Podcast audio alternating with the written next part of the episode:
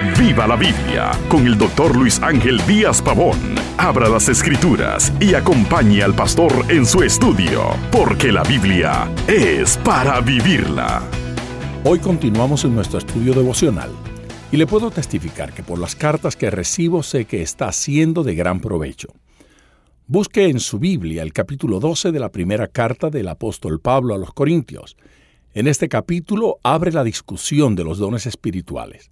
Aquí en el capítulo 12 Pablo explica la obra del Espíritu Santo en el cuerpo de Cristo con los dones que otorga a sus miembros. En los versículos del 1 al 20 vemos la interdependencia del cuerpo de Cristo. Los cristianos de Corinto habían recibido dones espirituales, pero su carácter era deficiente.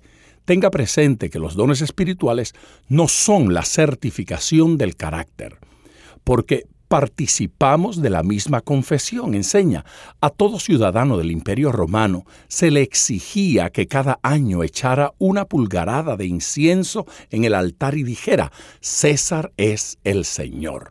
Ningún cristiano verdadero podía llamar Señor a nadie excepto a Cristo. Esta prueba definía si la persona era o no salva. Esta convicción es la obra del Espíritu Santo en cada creyente porque servimos al mismo Dios. La iglesia, como el cuerpo humano, tiene unidad en la diversidad.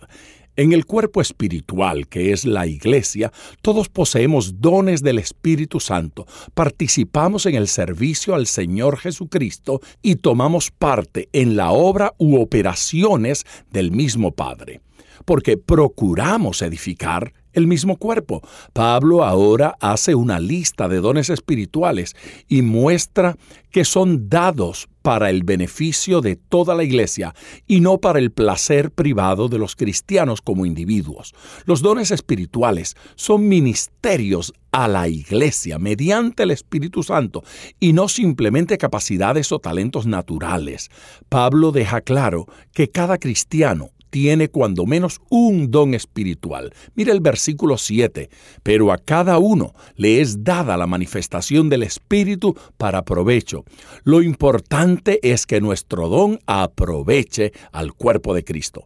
Participamos del mismo Espíritu Espíritu, dice la Biblia. El Espíritu coloca a cada creyente en el cuerpo según lo considera apropiado, pero cada parte del cuerpo tiene un ministerio importante a desarrollar.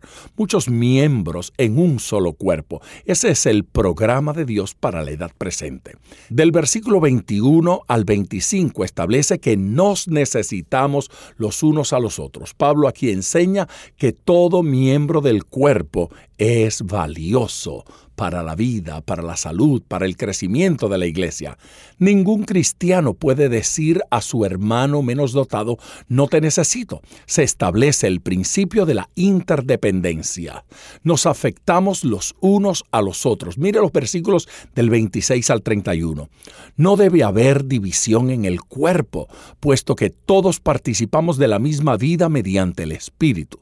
Debemos interesarnos los unos en los otros y procurar edificar la iglesia y fortalecer el cuerpo.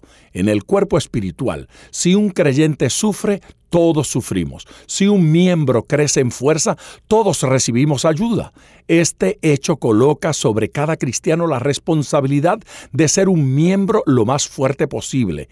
Él ha escogido miembros, les ha dado dones espirituales y los ha colocado en el cuerpo como Él quiere.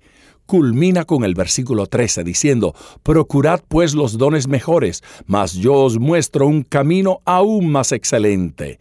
¿Cuál será el mejor don? El que más aproveche al cuerpo de Cristo, el más necesario, conforme a la urgencia del momento. Si los dones nos parecen cosa extraordinaria, ¿cuál será el camino más excelente? Pues bien, de eso se trata nuestro próximo programa. No se lo pierda. Y mientras, ponga todo su corazón al estudiar las escrituras porque la Biblia es para vivirla.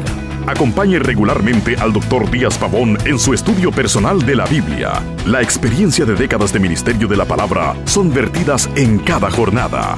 Usted puede adquirir copias de esta enseñanza visitando nuestra página web www.diazpavón.com. Esté atento, participe en nuestro próximo estudio y viva la Biblia.